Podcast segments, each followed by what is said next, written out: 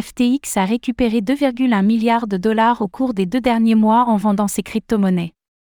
Selon les analyses de Bloomberg, FTX, la plateforme d'échange de crypto-monnaies en faillite depuis novembre 2022, a réussi à récupérer 2,1 milliards de dollars entre octobre et décembre 2023 grâce à la vente de ses crypto-monnaies.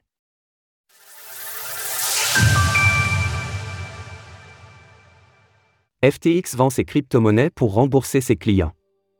Selon une analyse de Bloomberg sur les rapports d'exploitation du chapitre 11 de FTX, cette plateforme d'échange, en faillite depuis novembre 2022, aurait récupéré 2,1 milliards de dollars entre le mois d'octobre et de décembre 2023.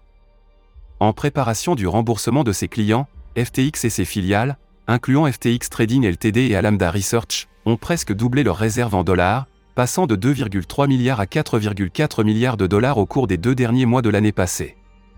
Le 8 décembre 2023, FTX a révélé dans un dossier judiciaire avoir récupéré 1,8 milliard de dollars en vendant certaines de ses crypto-monnaies. D'après Bloomberg, la plateforme aurait continué ses ventes, récupérant 300 millions de dollars supplémentaires en décembre 2023. Quelle solution a FTX pour rembourser ses créanciers? Bien que les opérations de la plateforme d'échange soient suspendues, FTX continue de dépenser 1,3 million de dollars par jour en frais légaux. Parallèlement, ces liquidateurs s'efforcent de trouver les meilleures solutions pour rembourser ses créanciers. Depuis que la Security and Exchange Commission, SEC, a accepté les ETF Bitcoin Spot, FTX aurait vendu toutes ses parts de GBTC, l'ETF Bitcoin de Grayscale, récupérant ainsi presque un milliard de dollars via l'opération. Cette vente vient s'ajouter aux 5 milliards de dollars de liquidités retirées du GBTC depuis l'approbation des ETF, une dynamique qui a grandement contribué à la baisse du cours du Bitcoin, BTC.